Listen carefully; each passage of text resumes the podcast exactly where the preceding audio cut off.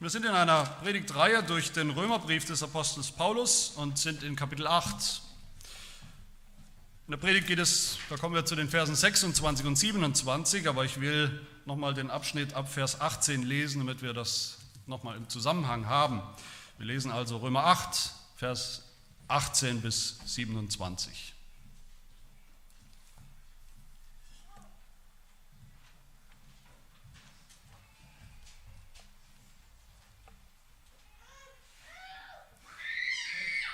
Römer 8 ab Vers 18. Hört das Wort Gottes. Denn ich bin überzeugt, dass die Leiden der jetzigen Zeit nicht ins Gewicht fallen gegenüber der Herrlichkeit, die an uns geoffenbart werden soll. Denn die gespannte Erwartung der Schöpfung sehnt die Offenbarung der Söhne Gottes herbei. Die Schöpfung ist nämlich der Vergänglichkeit unterworfen, nicht freiwillig, sondern durch den, der sie unterworfen hat, auf Hoffnung hin dass auch die Schöpfung selbst befreit werden soll von der Knechtschaft der Sterblichkeit zur Freiheit der Herrlichkeit der Kinder Gottes. Denn wir wissen, dass die ganze Schöpfung mitseufzt und mit in Wehen liegt bis jetzt. Und nicht nur sie, sondern auch wir selbst, die wir die Erstlingsgabe des Geistes haben. Auch wir erwarten seufzend die Sohnesstellung, die Erlösung unseres Leibes. Denn auf Hoffnung hin sind wir errettet worden. Eine Hoffnung aber, die man sieht, ist keine Hoffnung. Denn warum hofft jemand auf das, was er sieht? Wenn wir aber auf das hoffen, was wir nicht sehen, so erwarten wir es mit standhaftem Ausharren. Ebenso kommt aber auch der Geist unseren Schwachheiten zu Hilfe. Denn wir wissen nicht, was wir beten sollen, wie es gebührt, aber der Geist selbst tritt für uns ein mit unaussprechlichen Seufzern.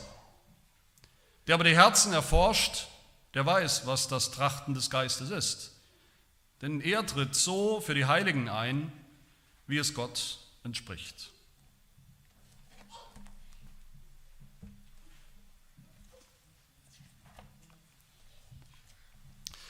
Wenn ich als Prediger, als euer Pastor so Woche für Woche in eure Gesichter schaue beim Predigen und beim ganzen Gottesdienst, dann sehe ich vor allem eins.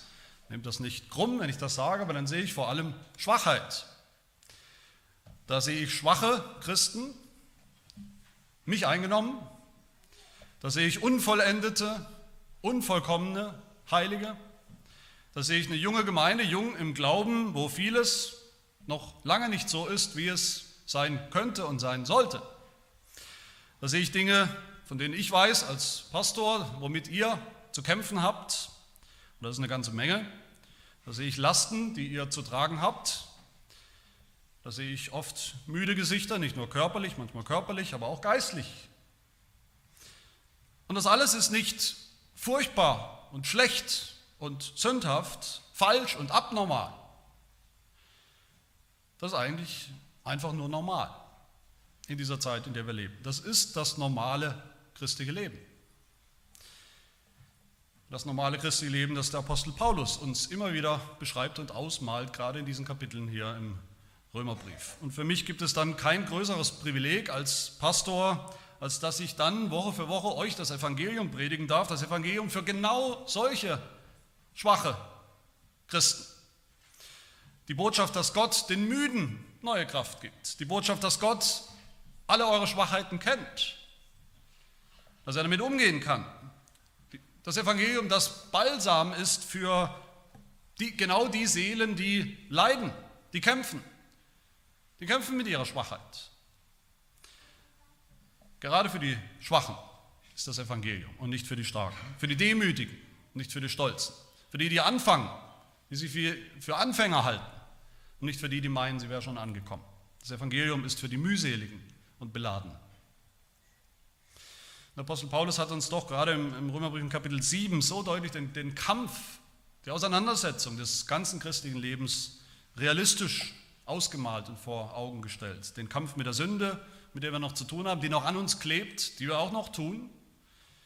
Das Seufzen, wer wird mich endgültig, endlich, voll und ganz erlösen von all dem?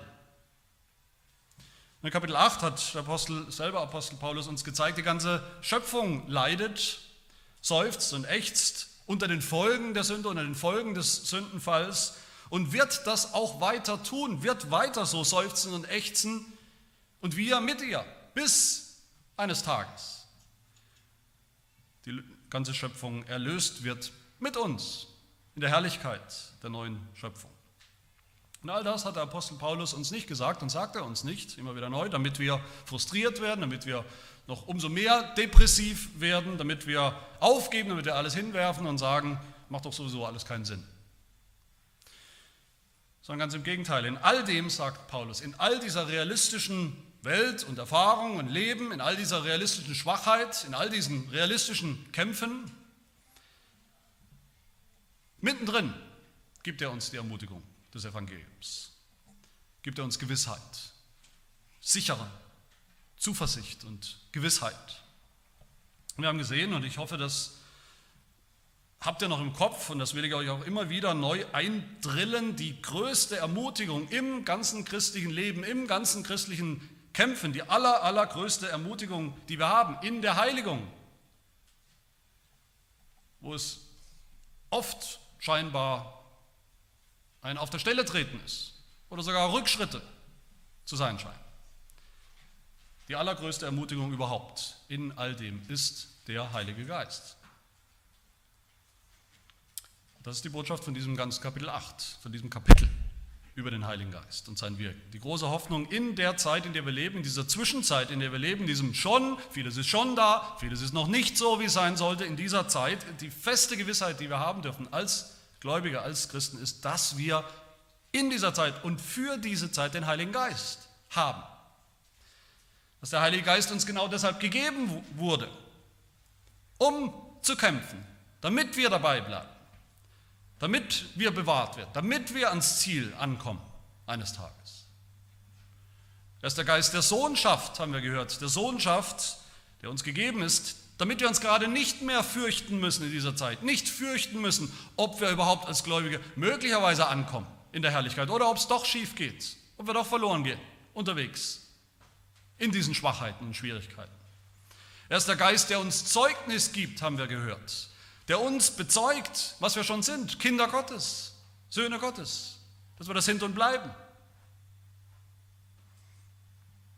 Wir haben gehört, der Heilige Geist ist die neue Kraft in unserem Leben, die bestimmende Kraft in unserem Leben. Wir sind im Geist, haben wir gehört. Wir wandeln im Geist. Wir trachten nach dem, was geistlich, was vom Geist ist, was ihm entspricht. Und er hilft uns in diesem Leben. Er hilft uns, die Taten des Leibes, des Fleisches, die Sünden, die noch da sind, mehr und mehr zu töten. Der Heilige Geist ist der große Bewahrer der Gläubigen, in, mitten in diesem Kampf.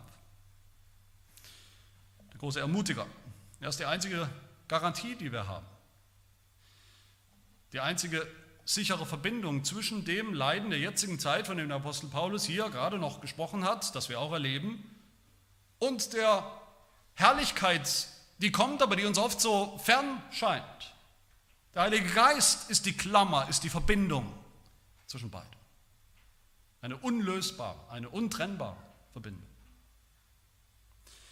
Und Apostel Paulus beschreibt diese Zeit, in der wir jetzt und heute leben, unser, unser ganzes Leben leben werden, als eine Zeit, in der wir seufzen.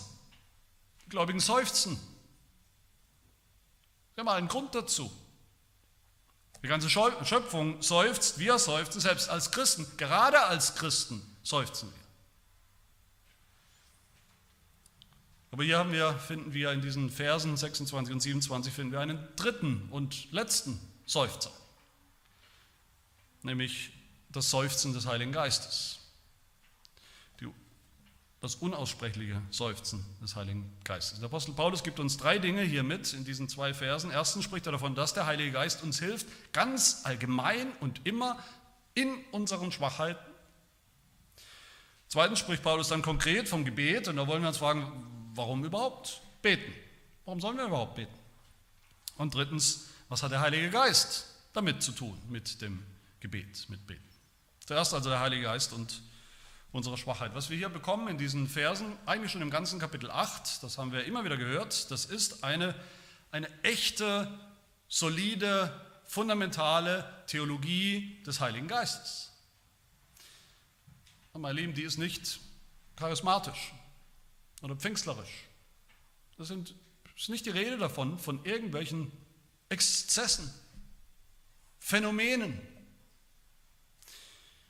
Paulus verschwendet keine einzige Silbe über irgendwelche Phänomene, die der Heilige Geist angeblich auch heute in Gläubigen erzeugt, geistliche Rauscherfahrungen, die manche suchen.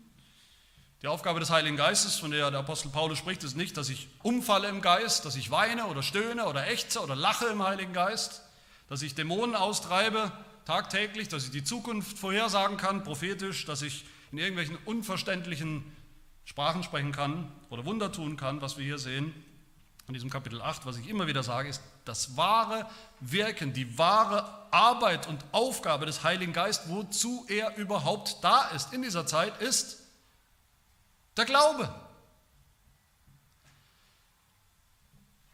Damit meine ich den Anfang des Glaubens, dass wir, dass Sünder überhaupt glauben, plötzlich glauben oder vielleicht nicht plötzlich, vielleicht merken wir das ein, einfach eines Tages. Ich glaube ja. Wir wollen und wir bekennen diesen Glauben. Und das ist spektakulär, auf eine andere Art und Weise. Dass wir heute glauben, ist das Werk des Heiligen Geistes. Dass wir morgen noch glauben, ist das Werk des Heiligen Geistes. Dass wir glauben bis zum Schluss, bis zum Ende, ist das Wirken des Heiligen Geistes. Glaube von Anfang bis zum Ende. Glaube zu erzeugen, zu stiften, wo, wo keiner war und diesen Glauben dann zu erhalten, zu bewahren bis zum Schluss. Darum geht es hier. Das ist das Werk des Heiligen Geistes, nicht der Pipifax von irgendwelchen spektakulären, charismatischen Erlebnissen und Exzessen an irgendwelchen großen Pfingstkonferenzen oder was auch immer. Das sage ich ausdrücklich, um ein für alle Mal diesen Vorwurf zu zerstören und wegzunehmen, die, die gerade uns Reformierten so gerne und immer wieder höre ich das immer wieder vorwerfen, dass wir Reformierte, wir beschränken den Heiligen Geist, wir beschränken das Wirken des Heiligen Geistes. Wir beschränken das auf die Wiedergeburt, irgendwo diesen Moment am Anfang des christlichen Lebens. Nichts könnte verkehrter und falscher sein. Man könnte sagen, wenn es sowas gibt, die reformierte Sicht vom Heiligen Geist, von seinem Wirken ist, er wirkt gerade nicht besonders an irgendwelchen vermeintlichen Hochzeiten des Glaubens, an den geistlichen, spirituellen Highs und Momenten, wo wir alle besonders geistlich drauf sind oder wirkt überhaupt nur bei denen, die besonders geistlich sind. Der Heilige Geist ist nicht für die Highlights der christlichen Erfahrung zuständig, sondern für die Niederungen des christlichen Alltags. wo es einfach nur darum geht, als Christ wirklich zu leben. Das ist schwer genug, wie wir alle wissen. In dieser Welt zu leben als Christ, beim Glauben zu bleiben, Christ zu bleiben. Der Heilige Geist ist nicht irgendeine Disziplin für die besonders starken, besonders geistlichen Christen, wie das immer wieder verstanden wird, wie das immer wieder dargestellt wird. Der hat doch wirklich den Heiligen Geist. Das sieht man ja bei dem. Der hat den Heiligen Geist. Schauen dir doch an.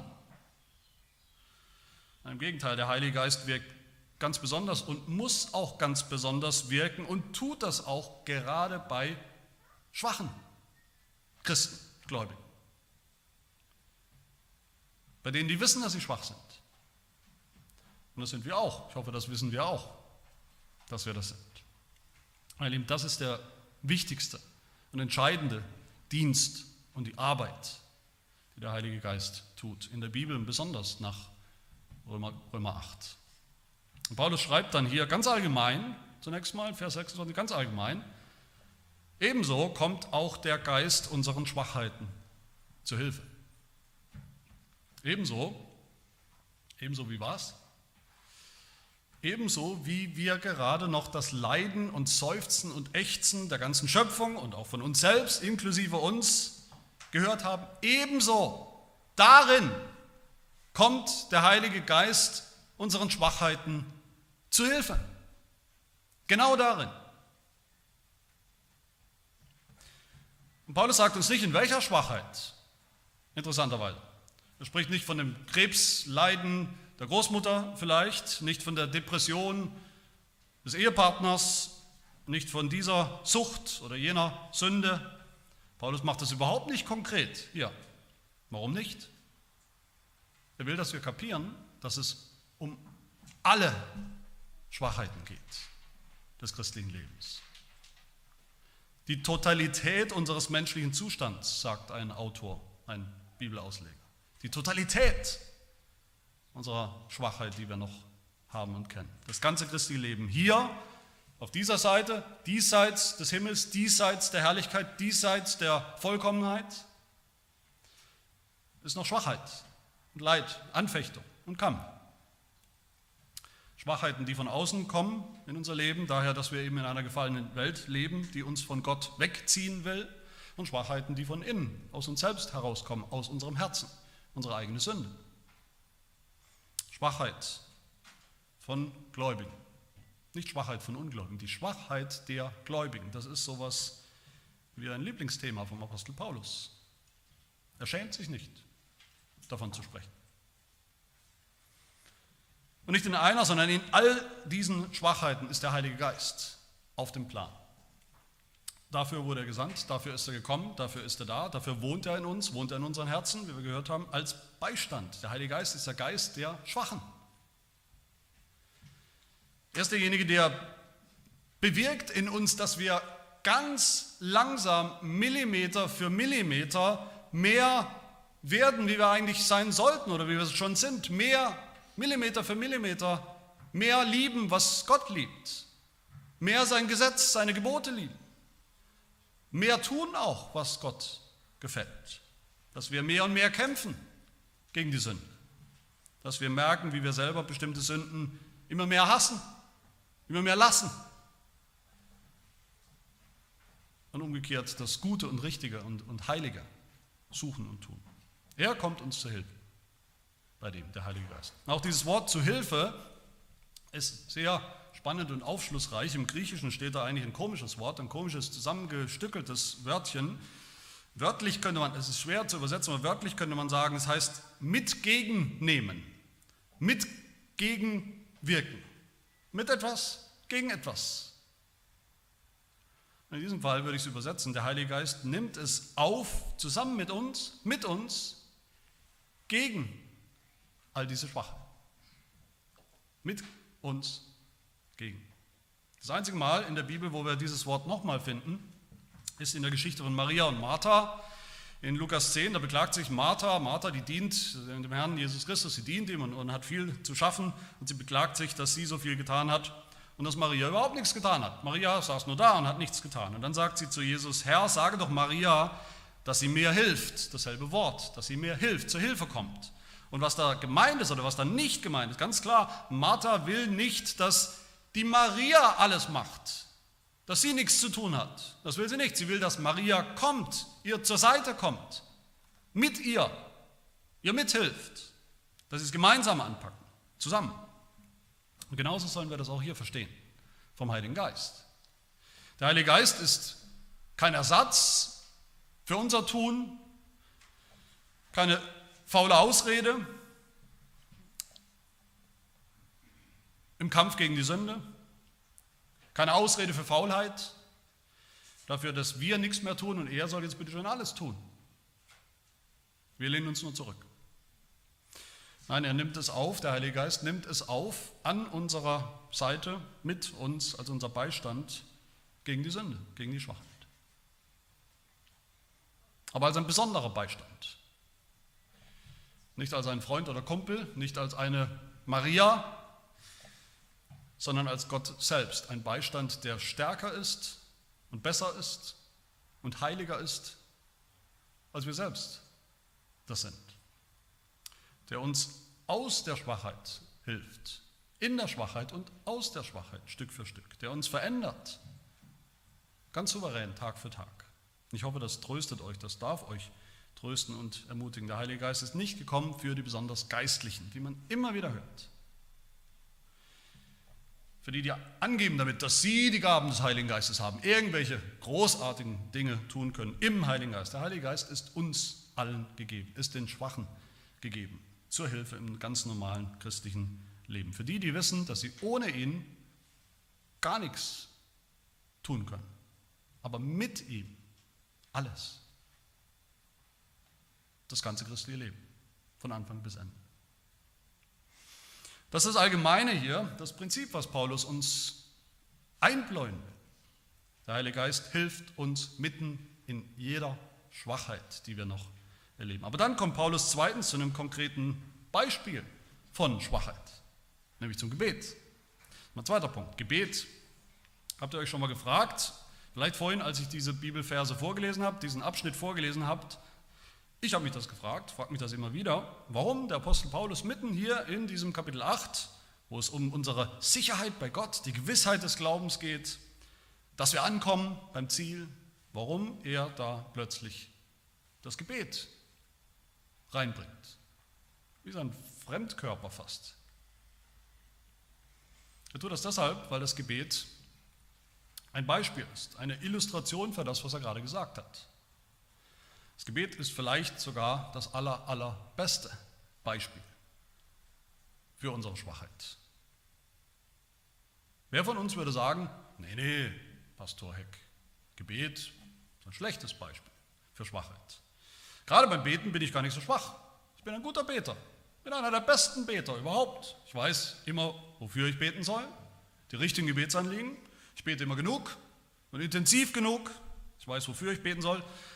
Ich bete auch meistens so, dass ich weiß, was ich bete, ist in Gottes Sinn und wird Gott deshalb auch erhören. Wer kann das sagen? Wahrscheinlich niemand von uns. Wir sind alle schwach. Vielleicht gerade im Gebet. Aber was ist denn eigentlich Gebet? Beten. Es ist uns irgendwie selbstverständlich, dass Christen das tun, aber was ist eigentlich Gebet? Warum tun wir das ganz allgemein? Weiß nicht, ob ihr schon mal darüber nachgedacht habt.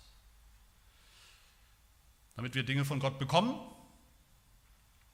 damit Gott unsere Wunschliste sozusagen, unsere Wünsche erfüllt. Das Gebet sowas wie die göttliche Gegensprechanlage, wo wir draufdrücken und dann wird Gott sofort uns das geben, was wir bestellt haben gerade.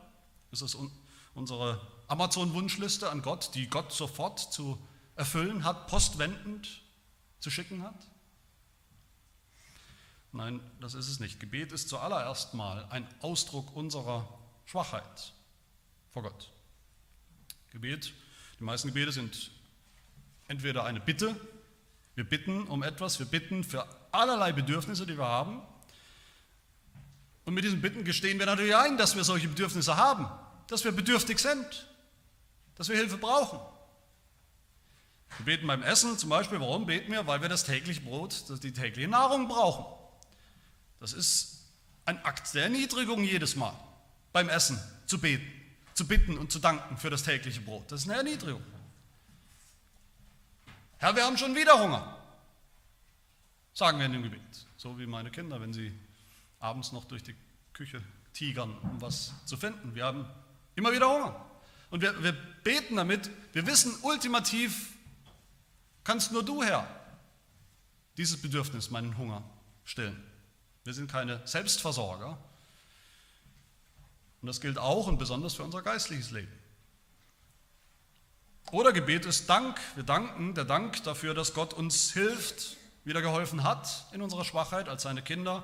Der Heidelberger Katechismus Frage 116. Warum ist das Gebet für Christen nötig? Warum ist es überhaupt nötig? Und die Antwort, weil es der beste Ausdruck der Dankbarkeit ist. Wir beten Morgens vielleicht, wenn wir aufwachen, ein paar Worte vielleicht nur, danke Herr für den Schlaf, das habe ich gebraucht, weil ich eben so bin, ich bin so schwach. Danke, dass du mir wieder neue Kraft gibst und Gesundheit, dass ich überhaupt lebendig aufgewacht bin. Das heißt, noch bevor wir als Christen irgendein konkretes Gebetsanliegen haben und, und formulieren und aussprechen, ist Beten eine Haltung, die wir haben müssen. Ein Eingeständnis von Schwäche, Schwachheit. Gebet ist das Bekenntnis, ich kann es nicht, ich schaffe es nicht. Schon gar nicht allein. Wenn ich allein kämpfen müsste in diesem Leben, wenn ich allein für mein Leben, mein ganzes Leben, mein geistliches Leben zuständig wäre, für meine Erlösung, für meine Heiligung, dass ich dabei bleibe beim Glauben bis zum Schluss, bei meinem Bekenntnis bleibe, für das ganze Tagesgeschäft allein zuständig bin, dann gute Nacht. Genau deshalb bringt Paulus hier das Gebet ins Spiel, weil er mit Menschen spricht, die ihr Leben eben nicht auf der Reihe haben. Weil er mit Menschen spricht, die ihr geistliches Leben nicht auf der Reihe haben. Weil er mit Menschen spricht, die ihre Sünde und ihre Heiligung nicht auf der Reihe haben. weil wir schwach sind. Deshalb beten wir.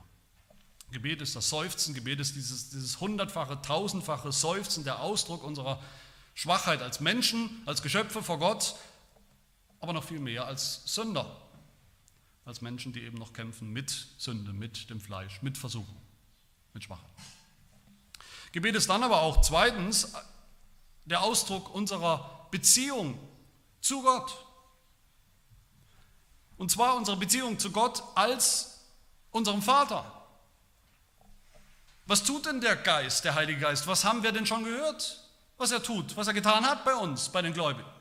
Er macht uns gewiss, er macht uns sicher, wenn wir glauben, dass wir was sind, Gottes Kinder sind, Söhne sind. Die ganze Schöpfung, haben wir gehört, sehnt sich danach, dass das eines Tages sichtbar wird. Die Söhne Gottes in der Herrlichkeit. Wir sehen uns danach, bis wir endlich sichtbar werden als das, was wir sind, Söhne Gottes. Und in der Zwischenzeit, was tut der Heilige Geist mit uns, bei uns? Er erzeugt in uns einen Ruf, dass wir als Söhne Gottes jetzt schon ausrufen, was? Aber Vater. Das ist, das ist die Urform des Gebets, die Urform aller christlichen Gebete. Der Ausruf Vater. Und das ist keine Floskel, das ist keine nette christliche Floskel, die wir uns nochmal angewöhnt haben. Das ist der Seufzer, der, der Aufschrei, das ist der Hilferuf eigentlich von einem kleinen Kind, das mal wieder ausgerutscht ist, das in den Fluss gefallen ist und das jetzt schreit, Papa, hilf mir. Und das greift nach der Hand des Vaters, weil es weiß, dass es Hilfe braucht, dass es immer wieder hinfällt und weil es auch weiß, dass es Hilfe bekommt von ihm. Söhne Gottes zu sein, wie wir es gehört haben, dieses wunderbare Privileg des Evangeliums. Söhne Gottes zu sein und zu beten, unser Vater, das, das gehört untrennbar zusammen. Es geht Hand in, Hand in Hand, das ist das Normalste auf der Welt. Gebet ist die geistliche Kindersprache von schwachen Söhnen, Kindern Gottes. Der Heidelberger Frage 120, warum hat uns Gott befohlen, Gott so anzureden eigentlich, unser Vater? Und die Antwort, damit er gleich am Anfang unseres Gebets die kindliche Ehrfurcht und Zuversicht gegenüber Gott weckt, die das Fundament unseres Gebets sein soll, nämlich dass Gott durch Christus unser Vater geworden ist und uns das, worum wir ihn im Glauben bitten, noch viel weniger verweigern will, als unsere Väter uns irdische Dinge abschlagen. Es gibt kein Heil, es gibt keine Erlösung ohne Gebet ohne dass wir Gott darum bitten, als schwache, bedürftige Sünder. Gibt es keine Erlösung. Und es gibt auch kein christliches Leben, keine Heiligung ohne Gebet, ohne dass wir Gott um Hilfe bitten. Aber meine Lieben, wenn wir das begriffen haben, sehen wir, dass es eigentlich noch schlimmer ist. Hier wird doch unsere Schwachheit noch viel deutlicher, als wir das vielleicht dachten oder uns eingestehen. Wir sind schwach, wir brauchen Hilfe. Für das Heil, für die Heiligung brauchen wir Hilfe. Und wie wir diese Hilfe bekommen, wie wir diese Hilfe und diese Kraft anzapfen, das bekommen wir durchs Gebet. Aber wir sind ja selbst im Beten schwach. Gebet ist die Abhilfe für unsere Schwachheit, aber Gebet ist auch Teil des Problems, ist auch Teil dieser Schwachheit. Paulus sagt das hier ja, diese Worte nicht über irgendwelche dummen Anfängerchristen, naja, die haben halt noch nichts kapiert, die wissen noch nicht, wie man richtig betet. Paulus sagt das, diese Worte hier über alle Christen, über alle Gläubigen. Wir wissen nicht, wir alle nicht, wie wir beten sollen, wie es sich gebührt. Das kennen wir alle, denke ich. Setze ich voraus. Wir wissen nicht, was und wofür wir beten sollen, welche Gebetsanliegen, was genau wollen wir eigentlich von Gott erbitten? Was genau? Und auch nicht wie, wie wir sollten, wie es sich gebührt. Die richtige Haltung, die richtige Erwartung. All das. All das fehlt uns auch. Wir wissen so oft nicht, wie wir für andere beten sollen. Soll ich beten, für den anderen soll ich beten, dass dieses Leid weggeht oder dass Gott es ihn ertragen lässt? Sollen wir beten, dass die todkranke Mutter endlich sterben darf oder dass sie doch wieder gesund wird, geheilt wird, sollen wir beten, dass unser Freund einen Ehepartner findet oder dass er sich möglicherweise damit abfinden kann, im Vertrauen auf Gott, dass er keinen bekommt. Wir wissen oft nicht, wie wir für uns selbst beten sollen. Sollen wir beten, dass diese Situation, dieses, diese Schwierigkeit, dass die weggeht oder dass Gott sie mich ertragen lässt? Soll ich beten, dass Gott mir eine Tür öffnet für dieses oder jenes oder, soll, oder, oder ist es vielleicht gar nicht sein, sein Weg für mich, wofür ich da bitten will? Wofür soll ich bitten? Ich weiß ja selber die Lösung nicht für das Problem. Aber der Geist, sagt Apostel Paulus hier, der Heilige Geist weiß all das.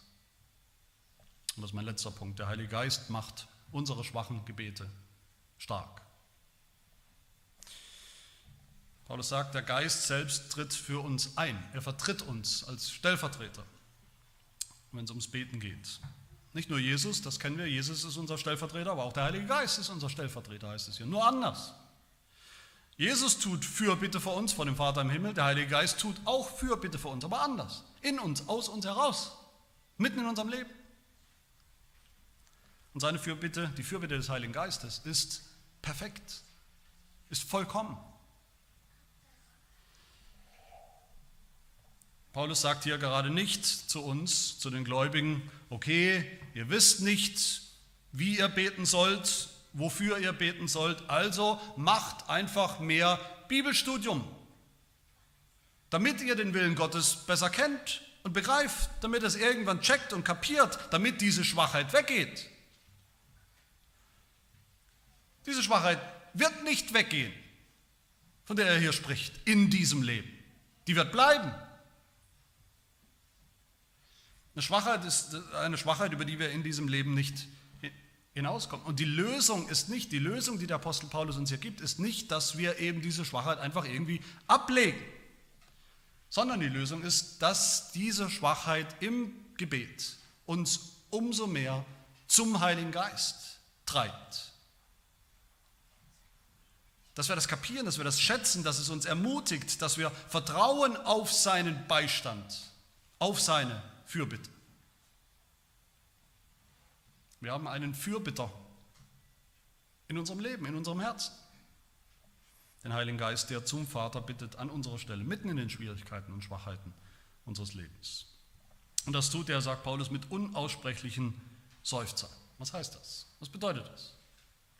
Für manche ist das die oder eine Paradestelle für das sogenannte Gebet in Zungen, Gebet in Sprachen, Sprachengebet, so wie es in manchen charismatischen Kirchengemeinden praktiziert wird, wo man eben betet in einer unverständlichen Sprache, einem von außen betrachtet Gebrabbel und Gemurmel, manchmal alle gleichzeitig.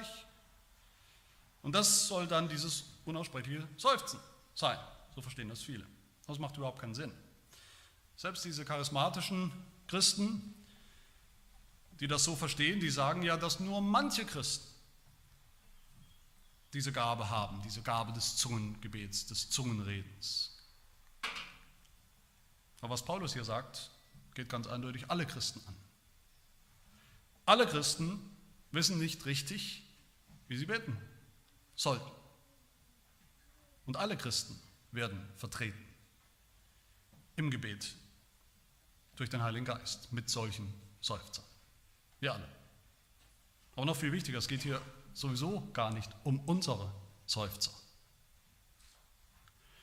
Nicht um irgendein zustimmendes Grunzen, das man manchmal bei uns Gebetsgemeinschaften auch hören kann, dass mir grunzt und zustimmt. Es geht nicht um unser Seufzen, es geht nicht um irgendein charismatisches Zungenreden.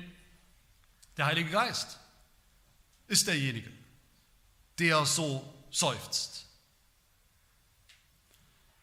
Diese Seufzer sind nicht, da geht es nicht um irgendwelche unverständlichen menschlichen Geräusche, laut, aber unverständlich, keiner versteht, was es heißt, sondern es sind echte Worte, es sind echte Gebetsanliegen, es sind echte Anliegen, die aber nicht laut ausgesprochen werden, die nicht hörbar sind, weil sie nicht von uns gesprochen werden, sondern vom Heiligen Geist. Es sind seine Seufzer, die wir nur nicht hören können. Wir nicht, aber Gott, der Vater, der hört sie immer. Und das sollen wir wissen, das dürfen wir wissen. Jedes Mal, wenn wir den Mund aufmachen zum Gebet oder auch den Mund nicht aufmachen, wenn wir im Stillen beten, sollen wir und dürfen wir wissen, dass da einer ist, der mit uns und für uns betet, mit uns gegen uns, mit uns gegen die Schwachheit, der unsere schwachen Gebete stark macht, wirkungsvoll macht. Und das begründet Paulus dann in Vers 27, wo es heißt, der aber die Herzen erforscht, der weiß, was das Trachten des Geistes ist. Denn er tritt so für die Heiligen ein, wie es Gott entspricht. Und diese, diese Logik hier, diesen, diesen Gedanken müssen wir wirklich verstehen, weil der so kostbar ist, so tröstlich ist, weil der wirklich unser Gebetsleben auf den Kopf stellen kann, revolutionieren kann. Wer ist das, der die Herzen erforscht? In meinem Paulus. Das ist Gott. Gott erforscht die Herzen. Gott kennt unsere Herzen, schaut in unsere Herzen. Und er schaut auf den Heiligen Geist in unseren Herzen. Gott weiß, was wir brauchen und Gott weiß, was das Trachten des Geistes ist, was der Heilige Geist will. Gott sieht all das, weiß das. Aber auch umgekehrt, sagt Paulus weiter, der Heilige Geist, der tritt so für uns, für die Heiligen ein, wie es Gott entspricht, wie es Gott will. Gott der Vater weiß, was der Heilige Geist will und der Heilige Geist was, was Gott der Vater will. Man könnte mal so sagen, der Heilige Geist hat ja einen leichten Vorteil, einen leichten, vielleicht unfairen Vorteil uns gegenüber, wenn es ums Beten geht. Er hat einen leichten Vorteil. Er kennt Gott. Er ist Gott. Er kennt Gottes Willen. In- und auswendig. 1. Korinther 2, Vers 10, der Geist erforscht alles, auch die Tiefen Gottes. Niemand kennt die Gedanken Gottes als nur der Geist Gottes, aber er kennt sie. In- und auswendig.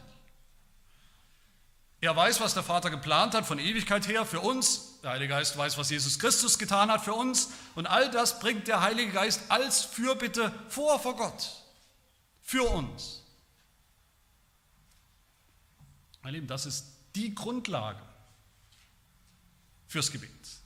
Für unsere Gebete, dass sie wirken, dass sie etwas bewirken, dass sie erhört werden. Diese perfekte Harmonie zwischen Gott, dem Vater im Himmel und dem Heiligen Geist in uns, in unserem Leben. Diese Harmonie, uns das zu geben, was der Sohn Jesus Christus für uns vollbracht hat. Das ganze Heil, die ganze Heiligung. Der Glauben am Anfang, der Glauben am Ende und in der Zwischenzeit dazwischen die Bewahrung im Glauben. Das ist die, die trinitarische Grundlage für das Gebet, für unsere Gebete und für die Sicherheit, dass Gott diese Gebete erhören wird. Der Vater durch den Sohn in der Kraft des Heiligen Geistes. Wir sind schwach im Beten, wir werden immer schwach, immer wieder schwach im Beten, wir lassen nach, wir halten es manchmal für sinnlos, weil wir nicht wissen so richtig, wofür wir bitten, sollen, was in der konkreten Situation jetzt gerade Gottes Wille ist oder auch nicht ist, weil wir uns oft trotzdem einbilden, wir wüssten das, wir wüssten jetzt, genau so muss es sein, genau das muss passieren und dann passiert es nicht. Wir leben deshalb so wenig konkrete Erhörung unserer Gebete. Wir bilden uns ein, wir wüssten, wie Gott zu antworten hat, in 90% der Fälle und in 90% der Fälle tut das dann nicht, weil wir es eben nicht wissen. Und deshalb sollen wir auch und müssen wir auch immer wieder bei unseren Gebetsanliegen am Ende anfügen, Dein Wille geschehe. Wenn es dein Wille ist, Herr. Wir wissen es nicht, ultimativ. Aber meine Lieben, wenn wir nicht wissen, wofür wir beten sollen, wenn wir sogar mit Überzeugung, vielleicht mit Nachdruck denken, wir wissen es und wir beten für was, was überhaupt nicht in Gottes Plan und Willen ist, auch das gibt es, weil Gott andere Pläne hat, dann dürfen wir ganz sicher sein. Die unhörbaren Worte und Seufzer und Bitten des Heiligen Geistes in uns, für uns. Die sind immer richtig. Die sind immer korrekt. Die sind immer ganz genau, was wir brauchen, was wir wirklich brauchen, die wichtigsten Gebetsanliegen. Und das ist immer genau das, was Gott will, was Gott entspricht. Und deshalb werden sie auch immer unfehlbar gehört für uns, diese Anliegen. Für uns und unser Heil. Von A bis Z. Der Heilige Geist akzeptiert keine falschen Gebete. Er akzeptiert keine zu, zu kleinen Gebete, keine dummen Gebete, keine unbiblischen Gebete, keine überheblichen Gebete. Unser Heil hängt ab vom Gebet, habe ich gesagt. Aber unser Heil ist dem Heiligen Geist zu wichtig, als dass er uns in unserer Gebetsschwäche, Gebetsarmut allein lassen würde. Dass wir es allein rausfinden müssen. Wir beten, wir sollen beten, wir sollen alle mehr beten. Wir müssen alle mehr beten. Heiliger Geist ist wie gesagt kein Ersatz für unser Gebet, keine Ausrede für unsere Gebetslosigkeit, kein Ersatz für unser Gebet, sondern gerade die Ermutigung zum Gebet, die Motivation zum Gebet, die Kraft, die er in unsere Gebete hineinlegt. Wir brauchen alle Ermahnung zum Beten, zum Mehrbeten, aber mein Lieben, das ist nicht das, was der Apostel Paulus hier tut. Er sagt nicht hier, ihr müsst alle mehr beten. Er weiß, dass es stimmt, aber das tut er hier nicht. Hier hat der Apostel Paulus die im Blick, die kapieren. Beten ist wichtig, ja. Beten ist normal für Christen, sollte normal sein. Beten ist die normale Haltung, die normale Sprache der Kinder Gottes zu ihrem Vater im Himmel. Die wissen, ich brauche Gebet für meinen Alltag, für mein Leben, für meinen Glauben. Gebet ist instrumental, instrumental wichtig. Aber ich weiß nicht nur, dass ich es viel zu wenig tue, viel zu oberflächlich, sondern dass ich es eigentlich gar nicht richtig weiß. Und dass ich Angst habe, wenn es davon abhängt, von meinen Gebeten abhängt, dass es dann doch wieder nicht reicht. Was soll mein Gebet schon vollbringen? Ich merke doch selber, wie armselig und jämmerlich das ist. Die gute Nachricht ist, es reicht unsere Gebete, eure Gebete. Es reicht in, im Kampf, im Alltag, in der Versuchung, wenn wir sagen, aber Vater, wenn wir seufzen zu unserem Vater, weil der Heilige Geist uns dabei vertritt mit Worten, die wir nicht mal ausgesprochen haben, die aber ausgesprochen werden müssen vor dem Vater. Und er tut das. Meine Lieben, das bedeutet es, was wir in der Bibel immer wieder mal hören und immer wieder mal lesen. Das bedeutet es, im Heiligen Geist zu beten. Judas 20, Geliebte, erbaut euch auf auf euren Heilig, allerheiligsten Glauben und betet im Heiligen Geist. Oder Epheser 6, Vers 18, dass wir zu jeder Zeit beten sollen mit allem Gebet und Flehen im Geist. Das ist nicht eine besonders hohe, erhabene Disziplin des Betens, die nur manche erreicht. Das ist eine Realität, die wir alle brauchen in unseren Gebeten die Gegenwart, die Wirkung des Heiligen Geistes, das Seufzen des Geistes. Das bedeutet nicht, große Reden zu schwenken. Das bedeutet nicht, perfekte rhetorische Wortwunder im Gebet zu produzieren. Das bedeutet schon gar keinen Wortdurchfall zu produzieren in unseren Gebeten. Da brauchen wir nicht immer viel Worte zu machen. Wie es Jesus sagt in der Bergpredigt, wenn ihr betet, sollt ihr nicht plappern wie die Heiden, die meinen, sie werden erhöht, erhört um ihrer vielen Worte willen. Je mehr Worte, desto mehr wird Gott es erhören. Nein, ihr sollt so beten, unser Vater im Himmel. Aber Vater, ein paar Worte, das unser Vater ist nicht lang. Aber es sind die Anliegen, die zählen. Manchmal ist es nur der Ausruf. Und je schwerer die Not ist, das kennt ihr vielleicht, je schwerer die Not ist, desto weniger sind oft die Worte im Gebet. Wenn man neben einer Mutter sitzt, deren Kind vor einer, vor einer Stunde tot geboren wurde oder neben einer Frau sitzt, die ihren Ehemann viel zu früh verloren hat oder neben einem Bruder, den die Frau frisch verlassen hat. In all solchen Situationen gehen sowieso dem besten menschlichen Beter die Worte aus, aber nicht dem göttlichen Beter in uns. Gerade wenn ich keine Worte mehr habe, da legt der Heilige Geist los. Meine Lieben, wenn das, wenn das der Heilige Geist tut, unsere schwachen Gebete so stärkt, stark macht, wirksam macht, sodass sie erhört werden können und auch werden beim Vater im Himmel. Ist es, ist es dann denkbar, können wir uns das vorstellen, dass unser kindliches Gemurmel im Gebet, unsere Kindersprache im Gebet, dass das verloren gehen könnte, dass das nicht ankommen könnte in Gottes Ohr. Ist es dann denkbar, dass eines dieser Kinder, die so zu ihrem Vater flehen, in aller Schwachheit, doch noch verloren gehen könnte. Vielleicht verloren gehen aus Mangel an Gebet. Ist es denkbar, dass uns irgendwas trennen könnte von diesem Vater? Irgendein Leid, irgendeine dieser Schwachheit, irgendeine Sünde? Sicher nicht. Deshalb lasst uns beten. Lasst uns beten im Heiligen Geist, mit dem Heiligen Geist, darauf vertrauen, dass Gott ihn sicher hören wird und deshalb auch uns. Amen. Wir beten. Ja, so kommen wir zu dir, unser Herr und Gott, und sagen, aber unser lieber Vater im Himmel, wir danken dir für deinen Sohn, der für uns eintritt und für den Heiligen Geist in unseren Herzen, in unserem Leben, der für uns spricht, der für uns bittet, der für uns seufzt und fleht.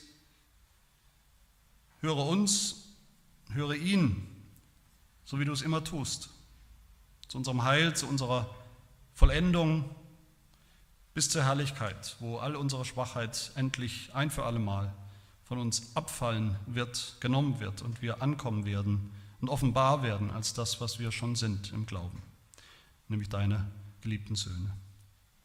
Amen.